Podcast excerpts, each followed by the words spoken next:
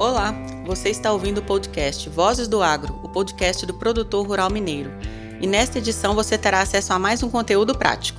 Eu sou Mariana Maia, consultora jurídica e faço parte do time do sistema FAENG, Senar e NAI Sindicatos, atuando no campo trabalhista e previdenciário. Vozes do Agro. O e-social é um meio de prestar informações. É uma plataforma online facilitando a transmissão de dados gerados pelas empresas. Assim, nesse mesmo sistema é possível entregar todas as informações trabalhistas, fiscais e previdenciárias. Afinal, o e-social criou novas obrigações para os empregadores? A resposta é não. O e-social não criou novas obrigações nem alterou nenhuma legislação. O que muda é somente a forma de envio das informações. Elas deverão ser enviadas eletronicamente. De acordo com o cronograma do E-Social, nós entramos na quarta e última fase, que inclui produtores rurais e sindicatos. Eles estão obrigados aos lançamentos das informações de saúde e segurança no trabalho. E nesta quarta fase, quais são os eventos obrigatórios? Ou seja, quais são as informações, os arquivos que nós devemos enviar? Temos três eventos obrigatórios: o 2210, que trata do comunicado de acidente do trabalho, o evento 2220, que dispõe sobre o monitoramento da saúde do trabalhador, que está relacionado aos exames médicos ocupacionais, e o evento 2240, que se refere às condições ambientais do trabalho. O que é o evento 2210, Comunicação de Acidente do Trabalho, a CAT? Este evento é utilizado para informar todo acidente ou doença relacionados ao trabalho ainda que não haja afastamento ou incapacidade. A CAT é vinculada a um atestado médico. O prazo de envio da CAT é o primeiro dia útil seguinte à ocorrência e, em caso de morte, o envio deve ser imediato. Agora, e o evento 2220, Monitoramento da Saúde do Trabalhador? Neste evento, é feito o acompanhamento da saúde do trabalhador durante o seu contrato de trabalho, com as informações relativas ao atestado de saúde ocupacional e seus exames complementares. Então, sempre que houver a realização de exames, como o admissional, o periódico, o de retorno ao trabalho, o de mudança de risco e o demissional, deverão ser lançados no e-social até o 15º dia do mês subsequente à realização desses exames Somente se acontecer estas situações que elas deverão ser enviadas ao e-social. Caso contrário, não haverá lançamentos. Ressalto que o prazo legal para a realização dos exames ocupacionais não foi alterado. E onde encontro a norma que trata desses exames médicos ocupacionais? Os exames relativos ao empregado rural estão previstos na norma regulamentadora 31, norma pertencente ao rural.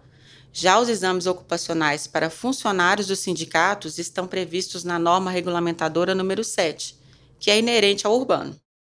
Bom, e o evento 2240, Monitoramento da Saúde do Trabalhador? Este evento é utilizado para registrar as condições ambientais de trabalho e para informar a exposição do trabalhador a agentes nocivos, para fins de aposentadoria especial. O documento que retrata isso se chama Perfil Profissiográfico Previdenciário, o PPP, e ele existe desde 2004.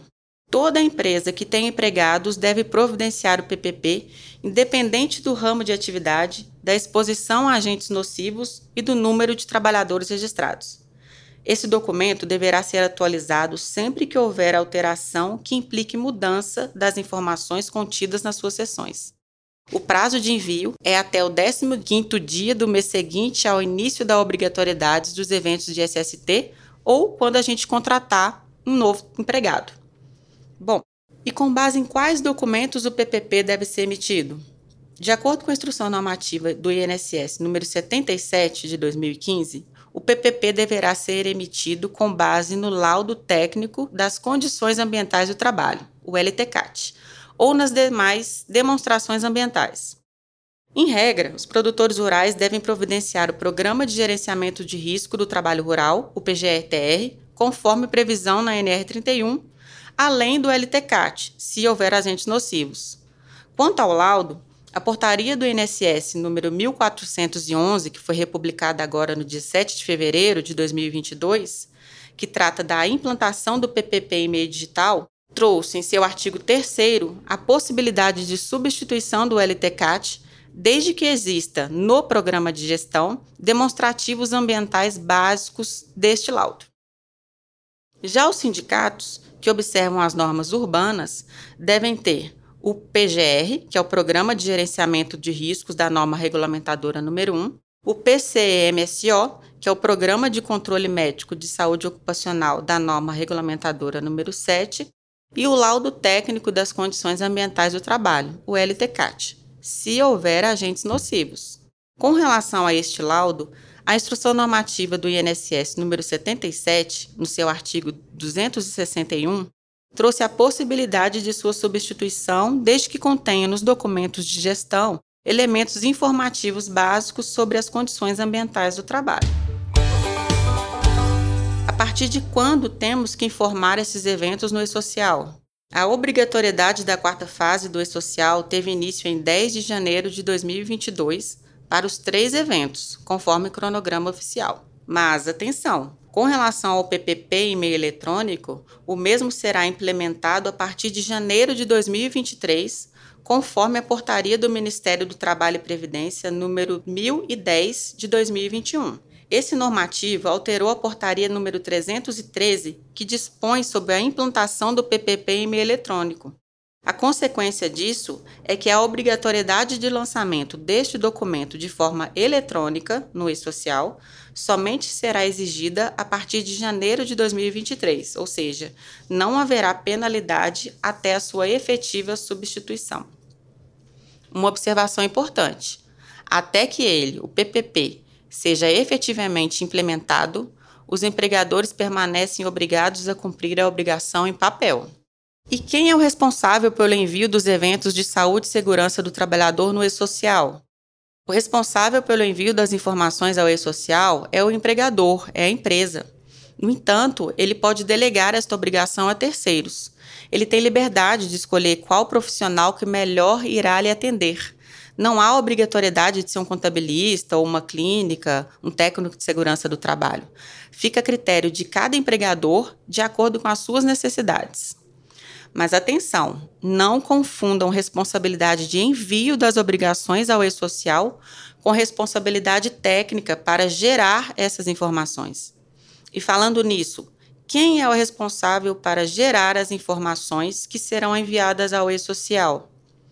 O responsável para gerar as informações técnicas é o profissional de saúde e segurança do trabalho habilitado e com formação adequada a norma não coloca de forma expressa qual seria o profissional competente para a elaboração dos programas de gestão.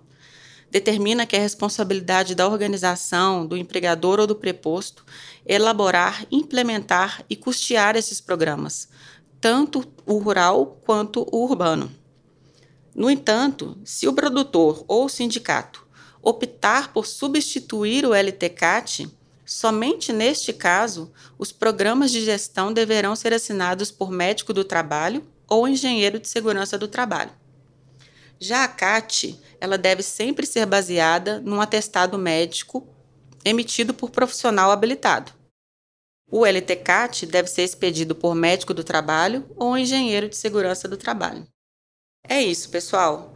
Para mais informações, faça contato com a assessoria jurídica. O nosso e-mail é o jurídico@faeng.org.br. Você fala comigo, Mariana Maia. Nossos contatos estão na descrição desse episódio. Siga o Vozes do Agro no Spotify, Deezer, Apple Podcasts, Google Podcasts ou na Amazon Podcasts. E acompanhe nossas publicações semanais gratuitamente. Ficamos por aqui e estamos à disposição. Até a próxima!